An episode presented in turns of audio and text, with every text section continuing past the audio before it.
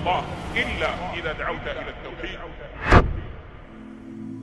Alors que certains politiques voient la pratique et l'investissement religieux comme un élément dangereux pour la société, on s'est penché sur une question simple. La recherche de la science religieuse, la barbe, le voile, la trace sur le front due au sujoud ou notre manière de nous habiller font-ils de nous des futurs terroristes Cette vidéo s'appuie sur une tribune du journal L'Obs dont le professeur de psychologie sociale Marwan Sinasser est le rédacteur. Même si en apparence l'islamophobie semble augmenter quotidiennement, une lueur d'espoir se dégage sur la réelle perception des musulmans en France. Le procès des attentats du 13 novembre 2015 a permis de mettre en lumière le peu de religiosité de certains des principaux accusés. Le journal Le Monde précise que les résultats des interrogatoires sur ce dossier lié au terrorisme mettent en évidence que la cause réelle de ces actes immondes proviennent plutôt du malaise social et identitaire de ces terroristes et non de leur religiosité. Mais pouvons-nous en faire une généralité et dire que ces résultats sont transposables à toute situation similaire à travers le monde?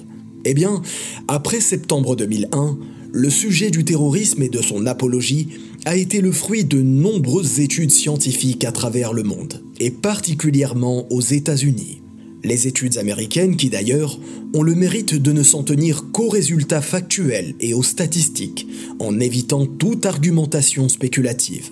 Des experts en psychologie criminelle de la CIA ont constaté sur les détenus liés au terrorisme qu'en moyenne, sur 5 personnes, 4 d'entre elles n'ont jamais reçu d'éducation religieuse musulmane.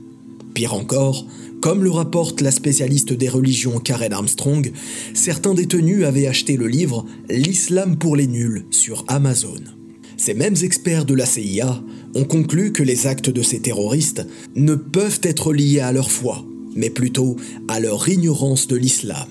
Dans le prestigieux Psychological Science, quatre études ont été menées sur ce même sujet. Y a-t-il un lien entre la religion et l'apologie du terrorisme? Les résultats de Jeremy Jeans et de son équipe de la New York School for Social Research sont éloquents.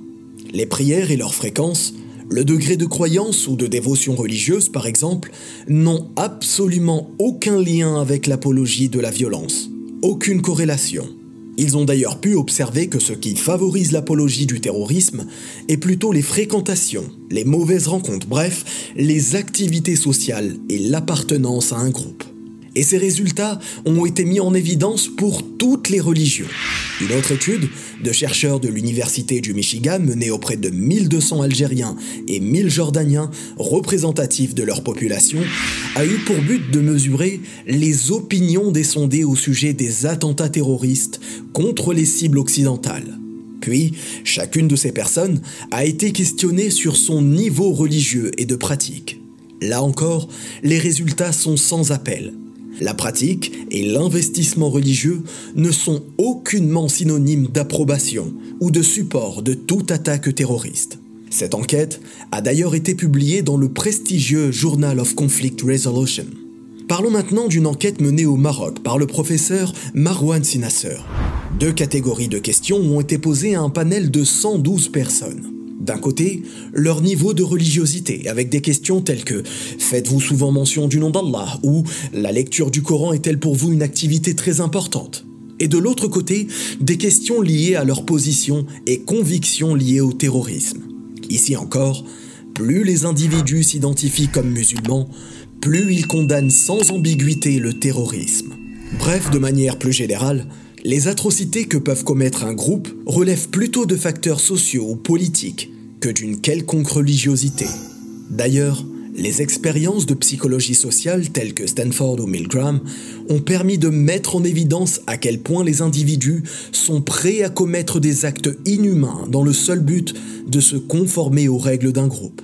En résumé, plus une personne est investie dans la religion, dans la recherche de la science religieuse et de la perfection de sa pratique, plus cette personne aura du dégoût vis-à-vis du terrorisme, du mépris et de la condamnation sans réserve de ces actes immondes. Pour finir, les grands savants de la religion musulmane nous enseignent que trois ingrédients dangereux mènent inévitablement au terrorisme.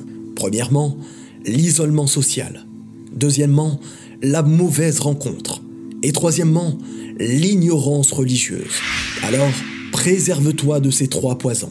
Et même si le quotidien est difficile, le meilleur des comportements consiste à gérer sa colère. Allah subhanahu wa ta'ala nous informe dans la sourate Al-Ma'ida au verset 8 Ô croyants, soyez impartiaux quand vous témoignez devant Allah, que la haine ne vous rende pas injuste, soyez juste, vous vous rapprocherez ainsi de la vertu. Allah est informé de toutes vos actions.